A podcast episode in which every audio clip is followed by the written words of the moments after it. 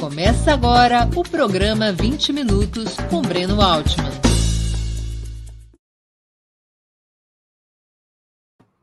Bom dia! Hoje é 21 de outubro de 2022. Estamos dando início a mais uma edição do programa 20 Minutos. Um dos temas mais polêmicos da atual campanha presidencial é o voto evangélico.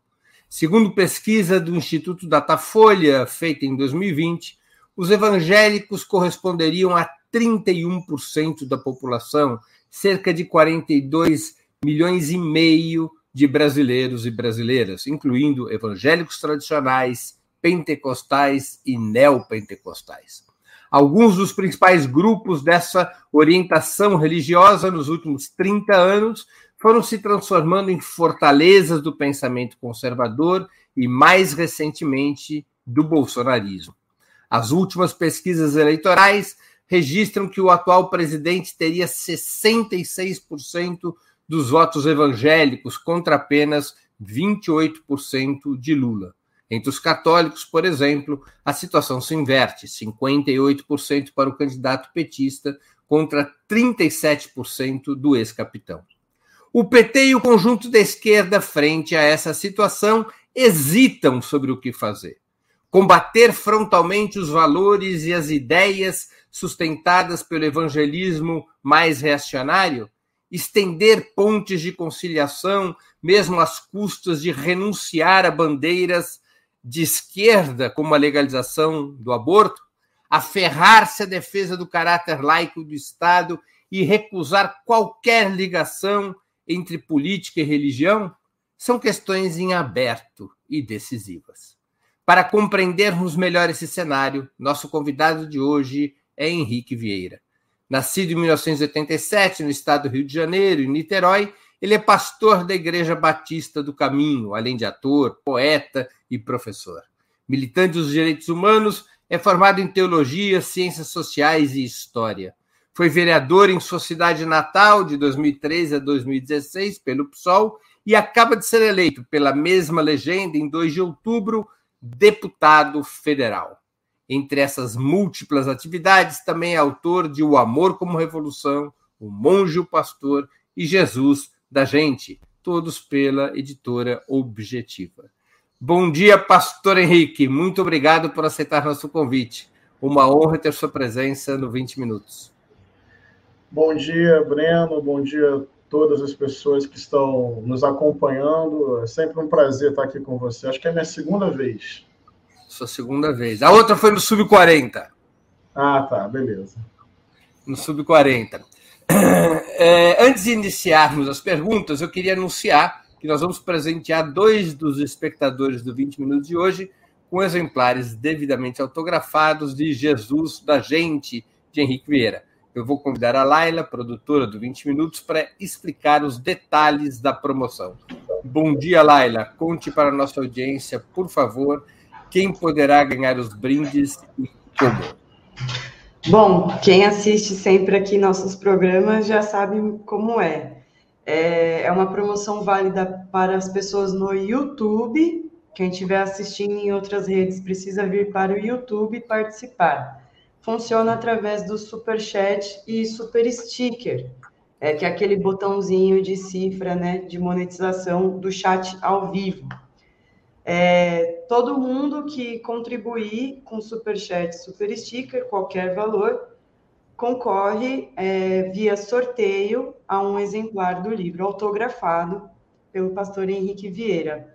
E a maior contribuição de todas é, de superchat ou super sticker, garante já um, um exemplar autografado. Lembrando que devem ser pessoas com endereço no Brasil. Nós ainda não temos logística interplanetária, etc. É, então, pessoal, quem tiver endereço aqui no Brasil pode participar via super chat, super sticker. Infelizmente, Pix não vai dar certo é, inscrição como membro pagante do canal também ainda não temos como fazer, tá bom? Então, contribuam com super chat, super sticker ao longo do programa, não deixem para contribuir muito para o final do programa para dar tempo aí de participar. É... Muito bem. Muito bem, Laila. Obrigado. Então, no final do programa, você se junta novamente a nós para poder fazer o sorteio e anunciar quem, é, quem, quem, quem será, serão os vencedores da promoção de hoje. Quem vai ganhar os exemplares do livro Jesus a Gente, do pastor Henrique Vieira. Agradeço, Henrique, pela parceria e obrigada aí pela audiência de todo mundo. Boa entrevista. É isso aí. Então, um exemplar autografado de Jesus a Gente, de Henrique Vieira, será presenteado a quem fizer a maior contribuição via Superchat ou Super Sticker, e outro exemplar, também autografado, será sorteado entre os que contribuírem com qualquer valor. Pastor, antes de mais nada, para que a nossa audiência possa entender melhor, quais as diferenças principais entre evangélicos tradicionais, pentecostais e, e neopentecostais? O que, que representam esses distintos grupos que compõem aquilo que comumente é chamado de os evangélicos? Perfeito. Bem, o pentecostalismo ele começa nos Estados Unidos no início do século XX com caráter popular, inclusive negro, e ele tem uma renovação na liturgia, no culto, na celebração, principalmente a partir de um conceito que é o chamado batismo no Espírito Santo. E esse batismo no Espírito Santo provoca essa renovação no culto com um efeito mais concreto, que é o falar em línguas estranhas, falar em línguas celestiais. Portanto, é constitutivo da experiência pentecostal o batismo no Espírito Santo, a renovação na liturgia e o falar em línguas estranhas ou falar em línguas celestiais. Essa é a marca principal do ponto de vista histórico do pentecostalismo.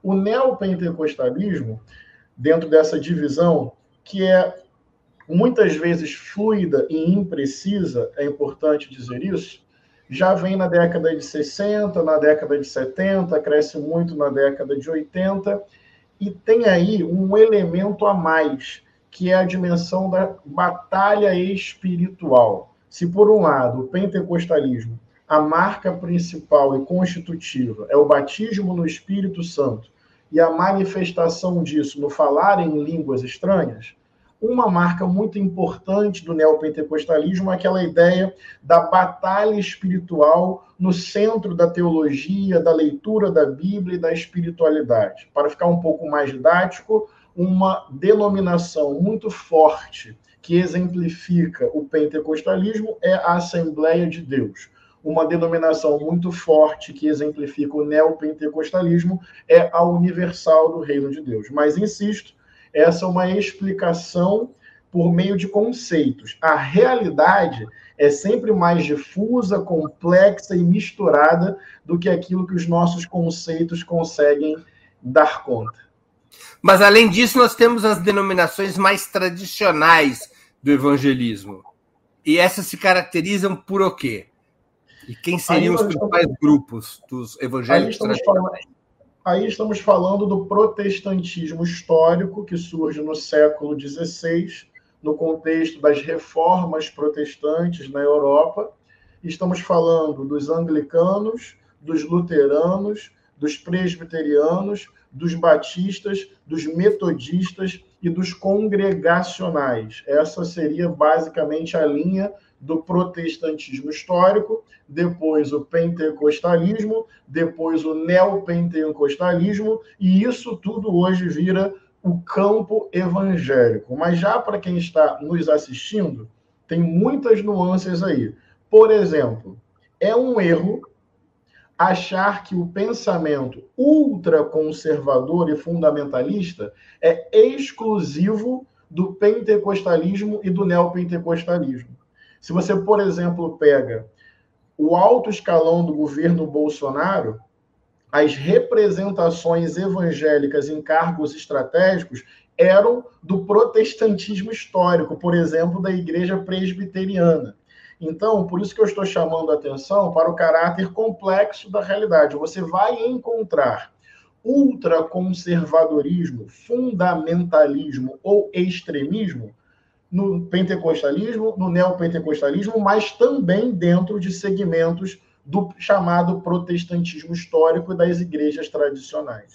Você é pastor de uma igreja batista, portanto, você se insere no que poderia ser é, classificado como evangelismo tradicional ou protestantismo. É isso?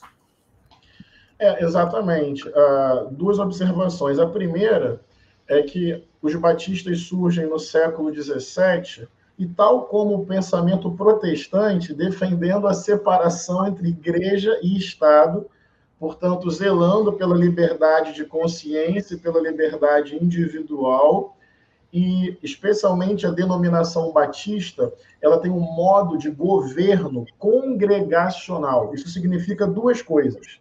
Cada igreja batista tem autonomia, não se, não se submete a uma convenção necessariamente, e quem organiza e delibera sobre a igreja local é a assembleia que se reúne. Então, eu reivindico os princípios batistas porque eles zelam por liberdade de consciência e de expressão, zelam pela separação entre igreja e Estado e apontam um modo horizontal, participativo, comunitário e democrático de construir a própria igreja e conduzir a comunidade de fé. Então, eu sou pastor da Igreja Batista do Caminho que reivindica esses princípios. Mas, Breno, para deixar as coisas um pouco mais complexas, tem pentecostalismo dentro das chamadas igrejas protestantes históricas. Por exemplo, tem igrejas batistas que são chamadas de renovadas e, portanto, pentecostais. Tem igrejas presbiterianas de uma linhagem do protestantismo histórico, também pentecostais. Ou seja, já houve cisões dentro do protestantismo histórico por conta da perspectiva pentecostal. De toda maneira, seria correto afirmar que, ao contrário do catolicismo, o campo evangélico ele não tem uma estrutura hierárquica internacional, nem tampouco nacional. Ele é formado por múltiplas denominações que se autogovernam. É uma diferença importante em relação ao catolicismo, que tem uma estrutura piramidal, do Papa aos padres, funciona a Igreja Católica mais ou menos que nem um partido leninista. Não é o caso do campo evangélico. Exatamente. Não existe um representante do campo evangélico por definição. Não existe um bloco evangélico por definição. A própria história do campo evangélico é uma história de pluralidade de denominações, organizações e leitura e interpretação da Bíblia, sem dúvida alguma. Pastor, como você explicaria o fortíssimo crescimento das correntes evangélicas desde os anos 80? A guinada conservadora, tanto no sentido político, mas também teológico, do catolicismo, a partir do papado de João Paulo II, teria ajudado esse crescimento? Uh, vamos lá, são, são vários fatores em relação, não é uma resposta fácil. Nós podemos falar sobre o grande crescimento das cidades na década de 70, na década de 80, 90. Luiz Eduardo Soares, por exemplo, em um dos seus livros, fala sobre o crescimento das cidades e relacionado ao crescimento das igrejas evangélicas como espaços de coesão, de convivência, de sociabilidade em grandes centros urbanos. Olha, é, essa é uma linha de interpretação. Cidades cada vez mais complexas, vida cada vez mais precarizada, espaços coletivos e comunitários cada vez mais esvaziados, a estrutura católica romana mais rígida, mais hierárquica, mais ali de você assistir à liturgia e de repente a igreja evangélica como um espaço mais fluido, mais espontâneo, mais horizontal, mais participativo e gerando espaços de convivência, de coesão, de sociabilidade em centros urbanos cada vez mais áridos e vazios de espaços coletivos. Essa é uma linha de análise que a gente pode adotar. Uma outra linha de análise que a gente pode adotar, qual a relação, uma boa reflexão para a gente fazer, qual a relação entre a presença de lideranças evangélicas em grandes meios de comunicação, especialmente final da década de 80, ali na pós-constituição, sabe? A presença dessas lideranças evangélicas em grandes meios de comunicação, tanto rádio e TV, o quanto isso impactou a reverberação desse modo de vivência religiosa e estimulando o crescimento vertiginoso do campo evangélico no Brasil. Então, nós temos aí hipóteses relacionadas tanto aos grandes meios de comunicação e capacidade de reverberar as suas ideias, quanto a esse caráter mais participativo e horizontal das igrejas, acolhendo pessoas invisíveis numa sociedade profundamente desigual. Vale a pena registrar. O campo evangélico, que não é coeso, não é um bloco, como já falamos, é majoritariamente popular, formado por trabalhadores e trabalhadoras do campo, da cidade, da favela, da periferia, pessoas que ganham até um, dois, três salários mínimos lutando para sobreviver numa sociedade profundamente desigual e com grandes mecanismos de precarização da vida. No limite, estamos falando de uma fração significativa da classe trabalhadora e explorada do Brasil.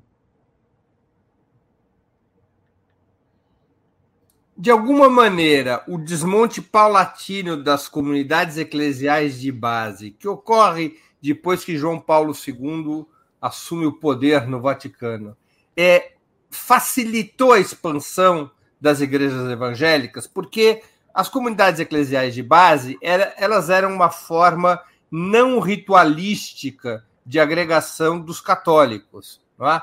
Elas eram até mesmo no limite elas eram ecumênicas, aceitavam, não perguntava para a pessoa que se reunia se ela era católica. Uh, esse desmonte das comunidades eclesiais, de alguma maneira, facilitou essa expansão das igrejas evangélicas? Olha, Breno, eu acho que pode ser um dos fatores, mas não em detrimento dos outros, que eu falei antes. Sim. Eu acho que é, dentro de um cenário de múltiplas explicações, essa pode ser uma das variáveis, arrisco dizer que não a mais importante, não a mais determinante para a gente entender o crescimento do campo evangélico no Brasil. Porque a maior parte dos evangélicos, não da atual geração, mas daquela geração anterior dos anos 80, eles eram católicos, né? houve uma conversão religiosa. Tá certo? Ou seja, boa parte deixou de ser católico e passou a ser evangélico. Uh, não é uma conversão simples, não é? é uma conversão passa por rupturas com tradições familiares. Dizer, é. Qual o mecanismo que você acha que levou a isso? É, é que, do ponto de vista histórico, político, eu vou insistir nessa linha de explicação da igreja evangélica e aí, quando eu falo igreja evangélica, já está dito que é um monte de coisa ao mesmo tempo, claro. mas em termos de tendência e característica, de fato, espaços que promovem grande capacidade de acolhimento e participação na condução do culto, da liturgia, dos ministérios. Eu acho que esse elemento de agregar acolher e abrir espaço para uma maior horizontalidade, participação e protagonismo compartilhado, essa dimensão mais fluida e espontânea pode explicar esse fenômeno. Vou dar um exemplo. As igrejas que mais crescem no Brasil hoje, eu sei que não é o recorte da década de 80 que você me propôs, mas acho que ajuda a pensar. Claro as igrejas que mais crescem no Brasil hoje são as igrejas não denominacionais, nem pertencem às grandes denominações pentecostais e neopentecostais. Então, um grupo de pessoas num, elo de afinidade em torno da Bíblia e da liderança de uma pessoa. Elas dizem: vamos ser e fazer uma igreja juntas? Vamos. Ah, tem aquele galpão, aquela garagem ali para alugar. Vamos aqui fazer um, uma vaquinha e vamos alugar? Vamos. E aí a gente coloca uma placa. Qual pode ser o nome? Ah, Igreja Jesus Vive em Nós. Pronto. Com esse nível quase zero de burocracia, nasceu mais uma igreja evangélica no Brasil, entendeu? Sem grande hierarquia, burocracia, sem falar com ninguém, sem se submeter a qualquer tipo de convenção ou deliberação externa, um grupo de pessoas em torno de uma espiritualidade bíblica afirmando Jesus Cristo, se dizendo cristãs e evangélicas, alugam um espaço, colocam uma placa e temos uma nova igreja. Esse é, é o rápido. movimento que mais cresce atualmente é o que mais cresce no Brasil, mais do que a Universal e a Assembleia de Deus, por exemplo. O catolicismo, em termos históricos, ao menos até o Concílio Vaticano II, aberto em 11 de outubro de 1962 pelo Papa João XXIII, o catolicismo era uma corrente brutalmente reacionária, vinculada ao colonialismo, à escravidão e aos interesses dos grandes proprietários de terras. Isso para não falar da Inquisição e da cumplicidade da hierarquia católica com a ascensão do nazifascismo. Quem acha que o evangelismo é reacionário o catolicismo progressista deve estudar melhor o que, que representou historicamente o catolicismo. Depois da reforma interna comandada por João XXIII, surgiu a teologia da libertação e setores massivos do catolicismo se deslocaram para posições progressistas, inclusive de aliança com a esquerda, especialmente na América Latina, em aliança com a esquerda marxista.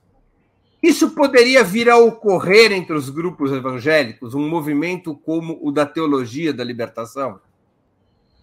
Com certeza. Na verdade, dentro do campo evangélico, existe iniciativa progressista. Vou dar um exemplo. 1962, em Recife, aconteceu um congresso realizado por uma juventude evangélica chamado Cristo e o processo revolucionário brasileiro, em que a juventude evangélica discutia sobre o Brasil, inclusive apoiando as chamadas reformas de base do governo Jango, falando em reforma agrária, em taxar grande fortuna, em controlar a remessa de lucro das multinacionais com sede no Brasil para o exterior. Estou falando de um movimento evangélico progressista no início da década de 60. Dentro do campo evangélico, Breno, tem a chamada teologia da missão integral. Ela é diferente da teologia da libertação, ela não abre um diálogo aberto com o pensamento da esquerda, o pensamento marxista, mas ela enfatiza muito a responsabilidade social da igreja, o combate à desigualdade e a participação da igreja na sociedade para garantir e ampliar direitos para o povo. Dentro do chamado campo evangélico, hoje, tem o crescimento da teologia negra, de uma leitura da Bíblia a partir da perspectiva da experiência do povo negro. Tem teologia feminista, tem ecoteologia, tem teologia da diversidade. Eu estou falando de produções teológicas, bíblicas e pastorais dentro do campo evangélico, pensando o mundo de hoje a partir da experiência dos empobrecidos e dos oprimidos. Então, são evangélicos, estão dentro da tradição protestante, estão nas igrejas pensando a Bíblia, Jesus e fazendo teologia e vivendo a fé, só para não ficar num campo meramente acadêmico, mas uma vivência de fé evangélica a serviço da diversidade, da justiça social. Então, eu faço uma aposta, especialmente no momento que nós estamos vivendo, em que cresce o ultrafundamentalismo evangélico no Brasil, e precisamos dizer, existe uma determinada experiência evangélica no Brasil hoje que legitima o bolsonarismo e o crescimento da extrema direita. Então é importante dar nome a isso.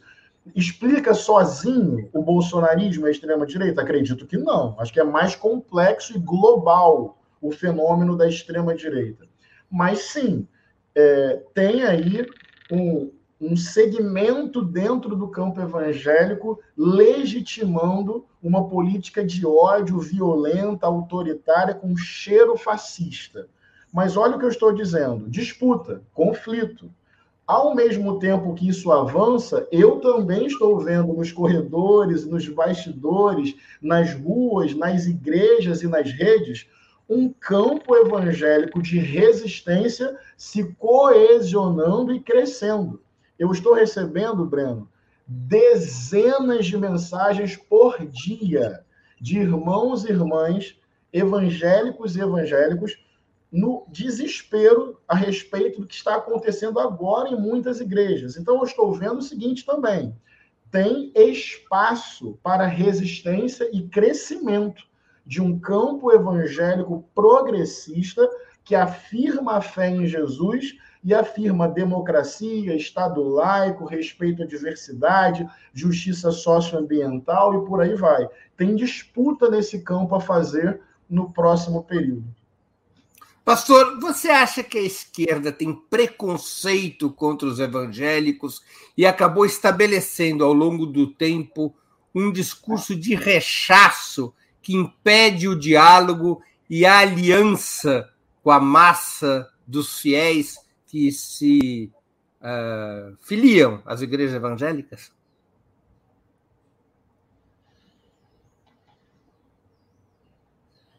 Olha, irmão, Me perdoa, enfim. Deixa eu te falar com sinceridade. É, eu, pastoralmente, entendo e respeito todas as pessoas que têm uma certa resistência por causa do que tem significado o avanço de um fundamentalismo evangélico no Brasil. Então, quem sou eu? Entende o que eu quero te dizer? Quem sou eu para chegar para uma pessoa. Eu fui candidato agora, e algumas pessoas na rua do campo progressista me devolviam o meu material só por ouvir a palavra pastor, do campo progressista.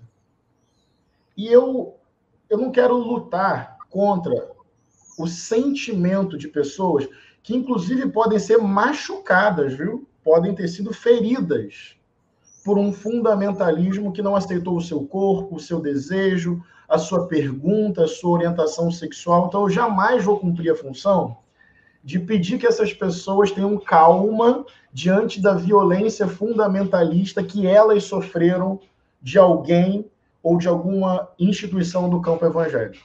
Tudo bem? É, dito isso, com muita humildade e sem querer defender o campo evangélico, quem me conhece sabe que não é da minha prática, mas feita essa introdução, quero responder a sua pergunta. Tem preconceito também. Tem preconceito, é, e, e, às vezes é um preconceito elitista, é um preconceito racista, que também olha para o campo evangélico e acha que é isso, é, é ignorância, é desinformação, é massa de manobra, é gado, é gente que não tem é, é, cultura. Então, repara que eu gastei um tempo, eu não sei se eu estou ao vivo ainda. Aqui. Ah, tá. É, eu gastei um tempo, não sei se você entendeu a minha linha de resposta, para respeitar as pessoas com o coração ferido e que não querem dialogar comigo como companheiro de esquerda por eu ser evangélico e por eu ser pastor. Eu não vou tutelar e tentar corrigir é um sentimento a ser respeitado. Mas eu quero também poder dizer que existe um preconceito elitista e racista que impede parte da esquerda de estabelecer um diálogo genuíno com o campo evangélico. Porque, no fundo, acha que nós somos ignorantes, desinformados, ultraconservadores, e aí deixa de ver, deixa de ver que tem povo ali, tem classe trabalhadora pauperizada, explorada e precarizada ali. Deixa de ver que essas pessoas não são apenas evangélicas. Elas são trabalhadoras, é o motorista do aplicativo, é o porteiro do prédio, é o gari, é também o médico, o professor universitário, a pedagoga da escola. Tem outras variáveis que interferem na sua vida e na sua vivência. Porque, às vezes, em alguns lugares, se fala do campo evangélico como o único mal da democracia brasileira, como se a nossa democracia não fosse estrutural e historicamente frágil, como se determinadas violências fossem inauguradas por um campo evangélico ultraconservador e coeso. Eu peço que as pessoas me entendam. Eu reconheço o peso sangrento, violento, autoritário e de atualização do fascismo que determinados segmentos evangélicos representam no Brasil hoje. Mas eu quero chamar a atenção do campo progressista e da esquerda. Parcela da classe empobrecida e trabalhadora do Brasil tem essa fé. Tá na periferia, tá na favela, tá terminando o dia dobrando o joelho e pedindo a Deus força para alimentar os filhos, pedindo a Deus emprego para viver com o mínimo de dignidade.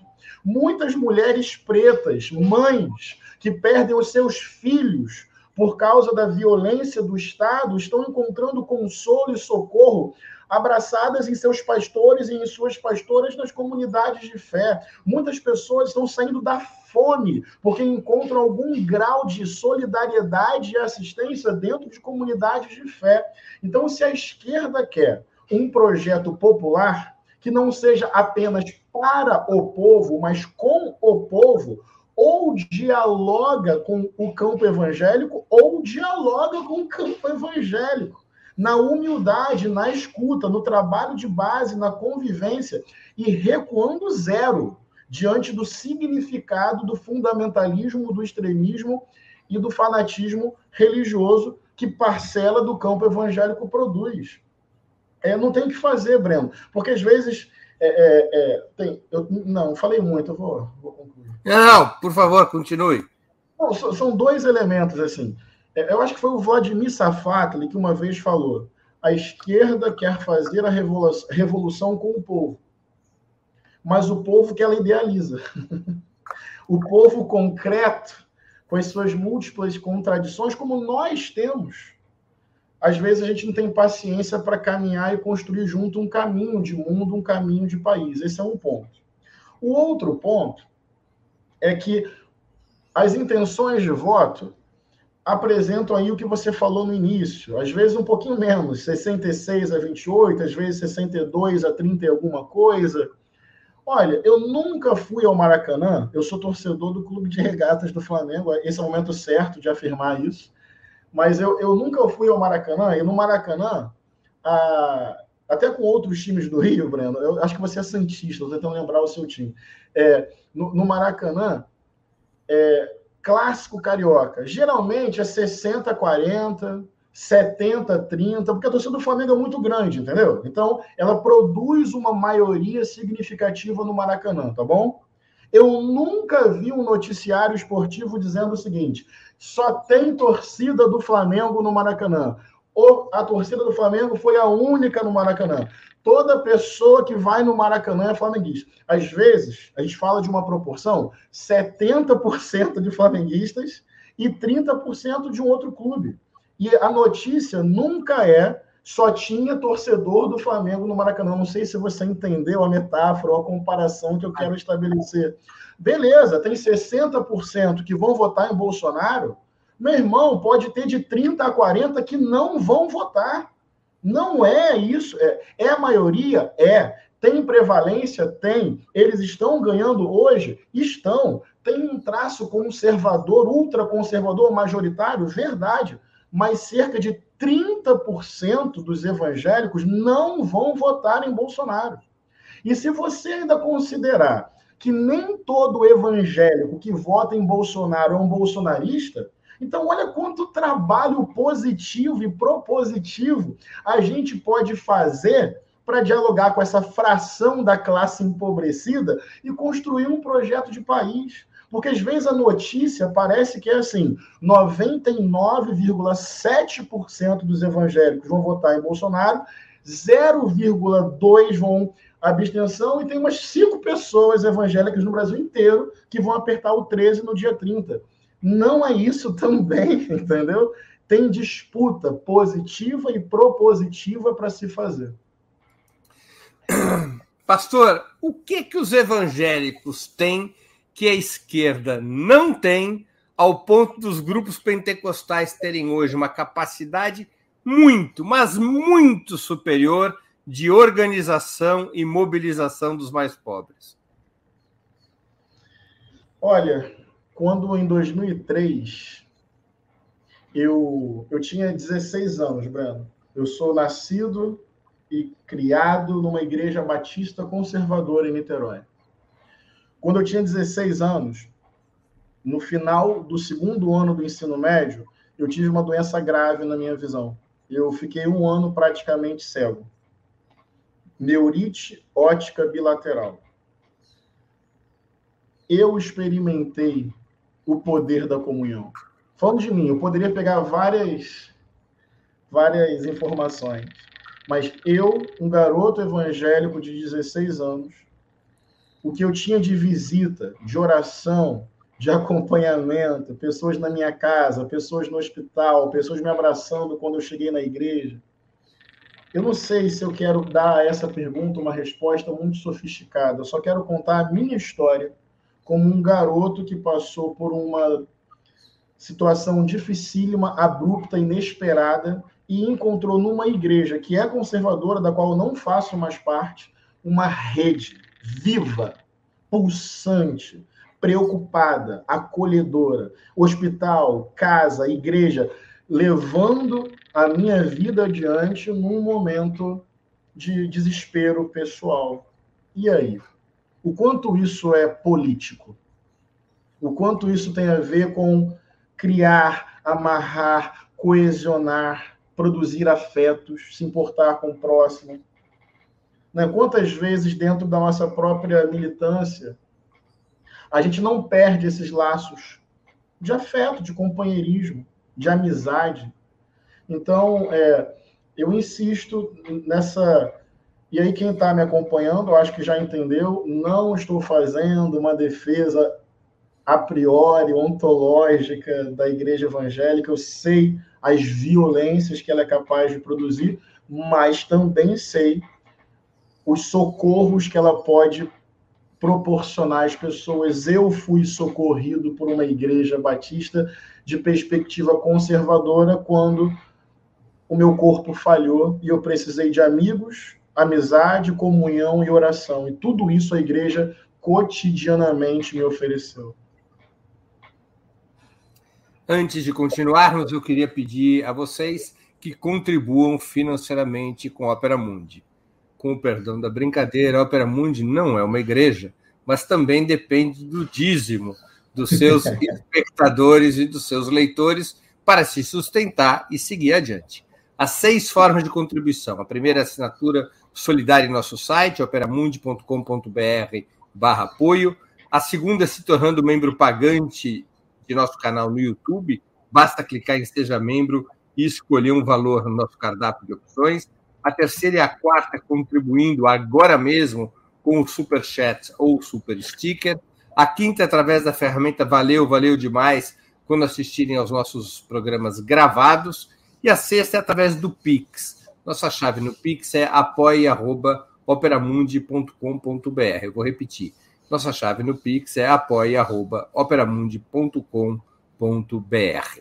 Lembro que hoje temos dois brindes para quem contribuir com o Super Chat e o Super Sticker. Um exemplar autografado de Jesus da Gente, do pastor Henrique Vieira, será presenteado a quem fizer a maior contribuição via Super Chat ou Super Sticker. E outro exemplar, também autografado, será sorteado entre os que contribuírem com qualquer valor. Portanto, façam sua contribuição, além de ajudarem a Opera Mundi a se fortalecer como um jornalismo que coloca a verdade acima de tudo, também estarão concorrendo a essa obra indispensável do pastor Henrique Vieira. Pastor, o que você achou da carta de Lula aos evangélicos?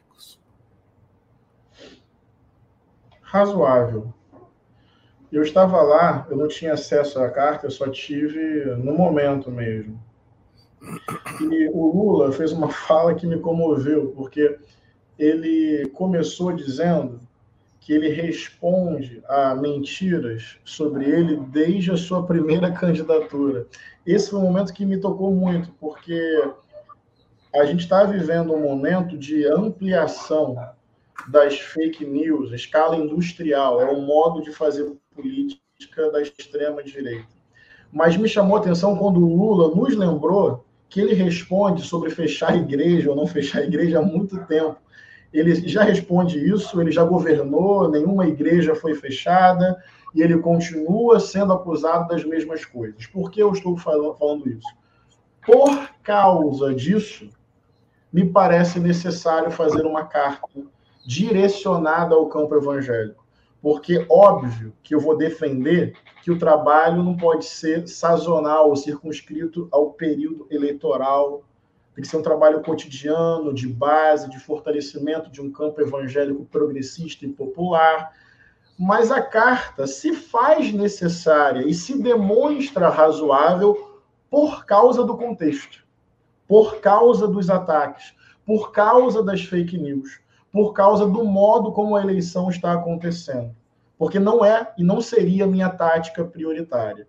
Nos temas mais sensíveis, eu entendi o que ele fez. Colocou a posição pessoal dele e indicando que determinados temas serão debatidos e decididos pelo Congresso Nacional. Então, diante das muitas tensões e pressões, achei uma carta necessária e razoável num contexto muito difícil e muito adverso. Em termos gerais, pastor, é, como você acha que as forças de esquerda deveriam estabelecer o diálogo com os grupos evangélicos. Grosso modo, há três opções: confrontar os valores conservadores defendidos por várias de suas lideranças é um caminho. O outro caminho é estabelecer compromissos de políticas públicas com esses setores, por exemplo, em relação ao aborto e à legalização das drogas, que de alguma maneira está implícito na carta aos evangélicos assinado pelo presidente Lula, pelo menos o primeiro tema. A terceira é se manter na defesa do caráter laico do Estado e da separação entre política e religião. Provavelmente há várias outras opções também. Como estabelecer o diálogo? Beleza. Primeiro, assim, é, jamais abrir mão do Estado laico e jamais abrir mão da separação entre igreja e Estado. Esse é o primeiro ponto para mim, inquestionável. Mas isso não significa deixar de dialogar com as experiências religiosas no Brasil, não só evangélicas, evidentemente. Então, eu sou daquele campo de esquerda que não acha que a religião deve ser privatizada, que a religião deve ser alguma coisa alienada da vida pública. Senão, eu não seria admirador das comunidades eclesiais de base, senão eu não seria admirador da teologia da libertação, senão eu não seria admirador de Luther King, Dom Helder Câmara, Irmã Dorothy. São todas pessoas e comunidades que, a partir da sua fé, atuam na sociedade politicamente. Mas qual é a diferença? Não como projeto de poder, mas como testemunho de amor e de serviço e de compromisso político e ético com o povo oprimido. Não sei se eu me faço entender. A ideia iluminista, eurocêntrica e colonizadora de anestesiar a religião e colocá-la apenas no universo privado e privatizado, eu acho que isso não dá conta do que é a experiência da espiritualidade da religiosidade. Defender o Estado laico, sim, separação entre igreja e Estado, com certeza, mas compreensão de que as religiões podem contribuir com um projeto popular de emancipação, de solidariedade, de vida plena e abundante para todas as pessoas. Dito isso, o caminho que eu defendo é o seguinte: Primeiro, compreender a pluralidade do campo evangélico. Segundo, compreender que ele é majoritariamente popular, portanto, uma fração da classe trabalhadora. Terceiro, fortalecer de forma planejada o campo evangélico progressista e ampliar nas fileiras da esquerda a presença protagonista de lideranças evangélicas progressistas e populares. Porque aí não é só uma análise sobre o campo, é a presença de pessoas de fé, de pessoas de vivência evangélica dentro do campo da esquerda, ajudando nesse diálogo, entende? Não é um diálogo conceitual e teórico sobre um campo. É nas nossas fileiras ter gente de fé genuína falando sobre isso e contribuindo com essa relação. E por fim, eu sou também daqueles que não negocia pautas que são fundamentais. Eu não iria numa linha de adesão ao ultraconservadorismo, nem de pactuação com lideranças fundamentalistas. Eu prefiro um diálogo aberto com o povo, na convivência para além de um período eleitoral, inclusive para explicar que aquilo que a gente fala sobre aborto e drogas é em defesa da vida. Então, eu sou daqueles que não quer negociar pautas fundamentais para ganhar aderência, mas quer na integridade e no diálogo e no trabalho de base, na convivência cotidiana, disputar sentidos sobre vida, amor, família, sexualidade, porque aí a gente não ganha só uma eleição, a gente constrói um projeto mais sólido de país. Dar a mão para determinadas lideranças pode significar ganho eleitoral e um golpe na próxima esquina. Conversar com o povo para, na integridade, disputar sentidos, a gente pode estar falando de uma virada histórica. A gente pode estar falando de uma virada histórica. Eu sei que hoje a gente está meio que no canto do ringue, mas a história tem mudanças. Você chegou a falar isso em uma das suas perguntas, e eu fiquei até animado com a hipótese que você levantou de um avanço de uma teologia evangélica mais progressista. Daí para todo mundo que está nos ouvindo agora, hoje estamos no canto do ringue. E se com trabalho de base, convivência cotidiana, respeito à dimensão da, da, da experiência de fé do povo, isso daqui, Breno, há 30 anos. 30 anos, que é uma vírgula na história, tá? Isso daqui a 30 anos nós tivermos um campo evangélico, progressista, popular, em franco crescimento, contribuindo com a democracia, com o Estado laico, com a diversidade, com a emancipação do povo. Essa é a minha aposta. Eu, eu aqui é, é, levanto uma, uma experiência histórica muito importante, que foi o movimento antirracista e pelos direitos civis nos Estados Unidos, cujas vertentes principais se encontram, eram ambas religiosas.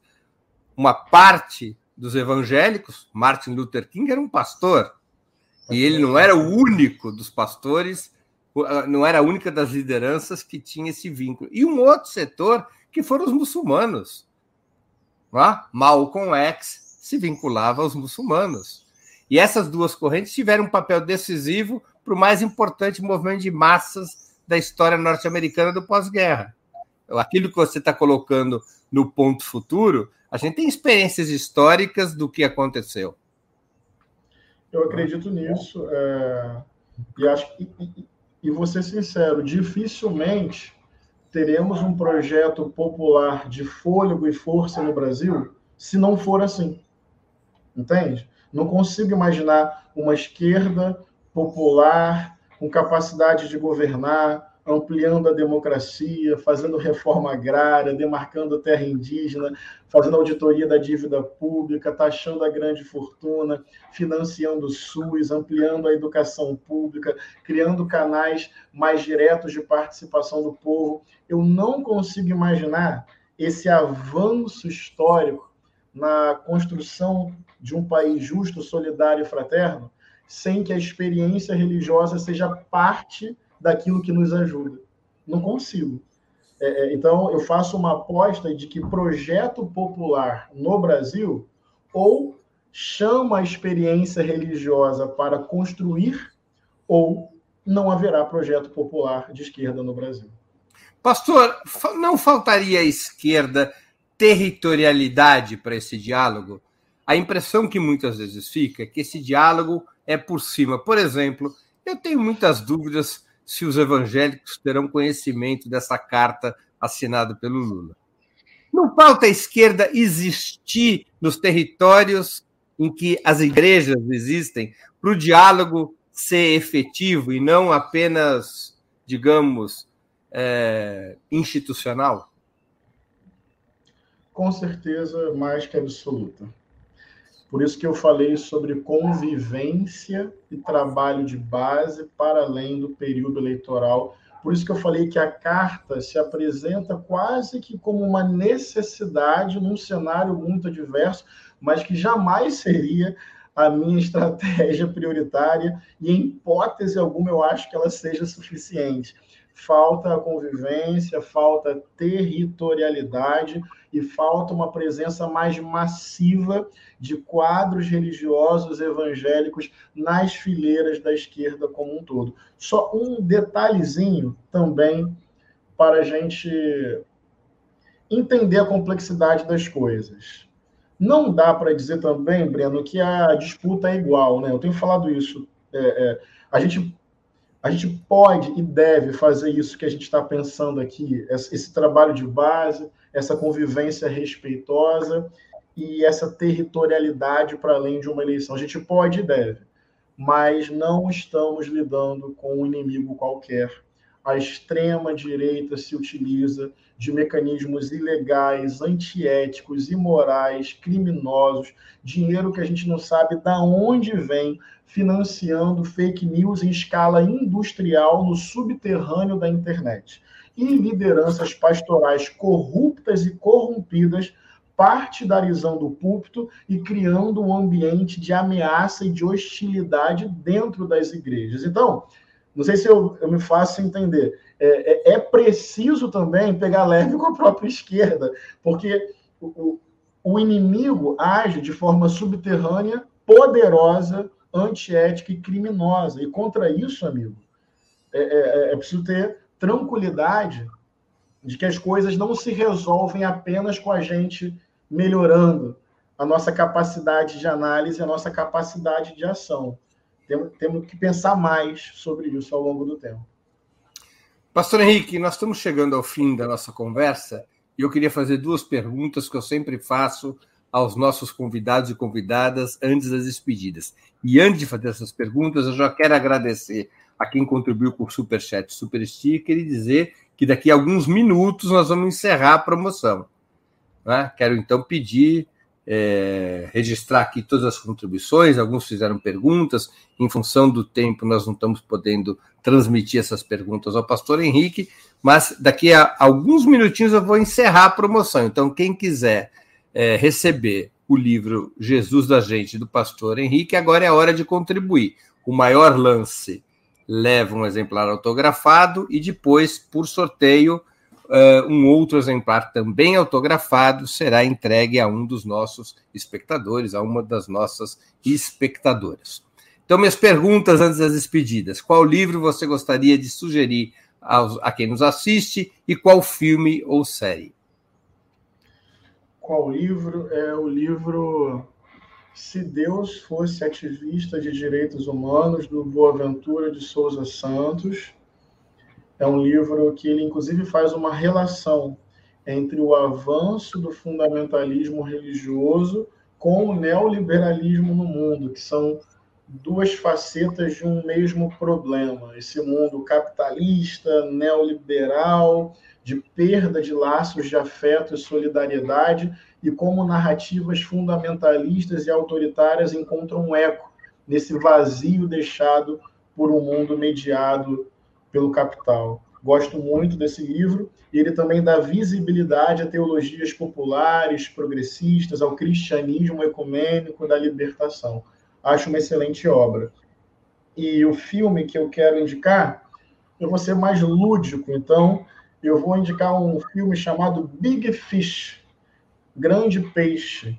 Eu sou artista, eu sou poeta, eu sou um pesquisador da arte da palhaçaria, do clown, e por isso eu sou um amante do sonho, da utopia, da brincadeira e da imaginação, da contação de histórias, da arte.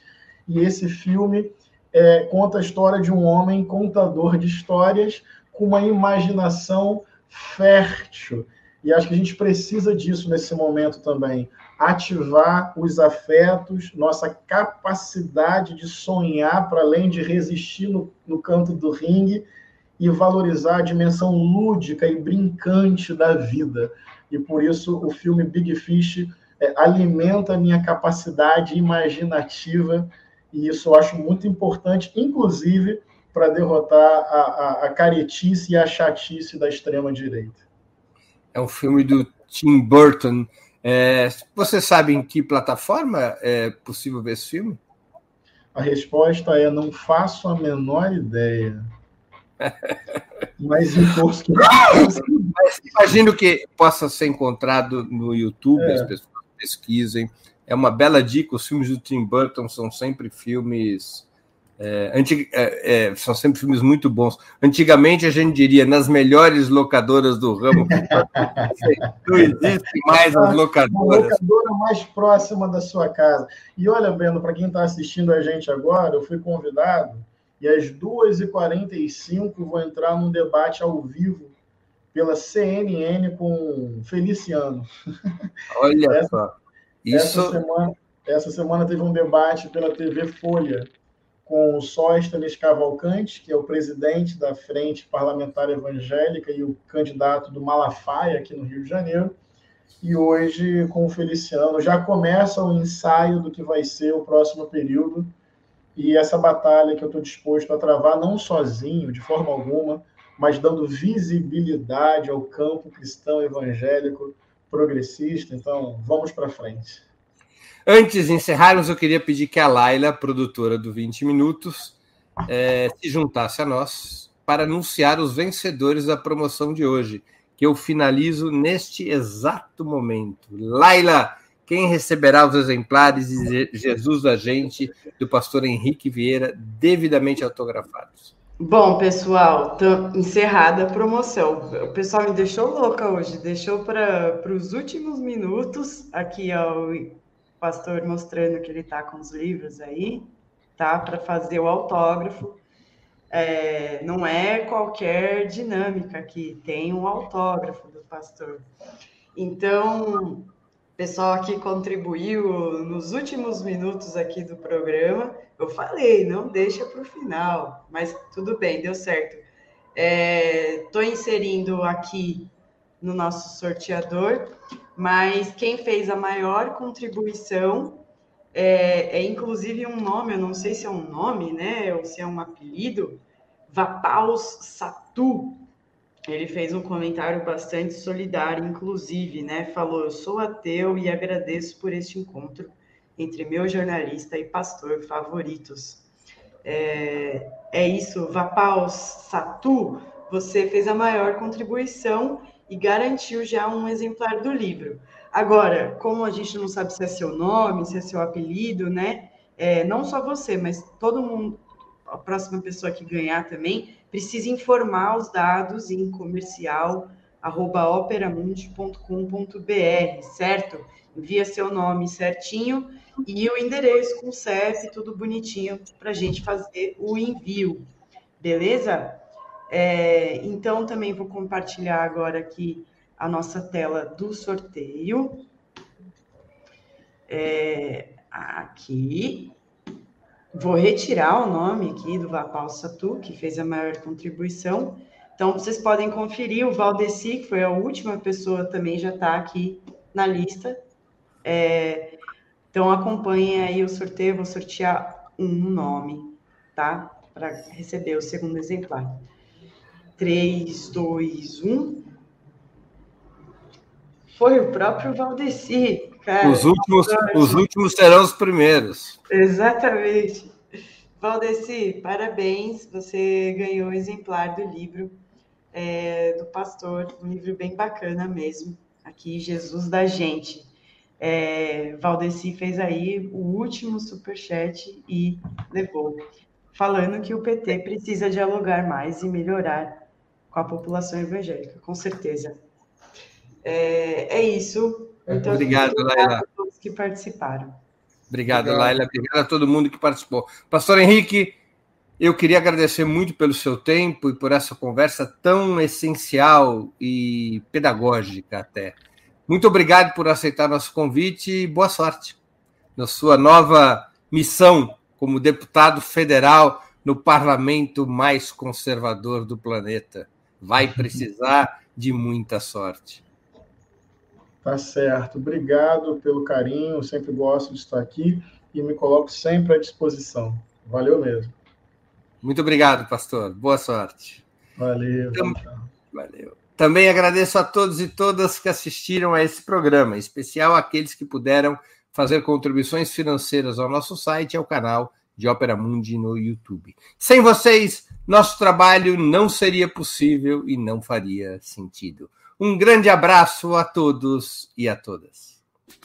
Para assistir novamente esse programa e a outras edições dos programas 20 Minutos, se inscreva no canal do Ópera Mundi no YouTube. Curta e compartilhe nossos vídeos. Deixe seus comentários. O jornalismo de Ópera Mundi é mantido com o seu apoio. Faça uma assinatura solidária em www.operamundi.com.br. Com um pequeno valor mensal, você nos ajuda no desenvolvimento de um jornalismo independente e de qualidade. Obrigado pela audiência e até a próxima.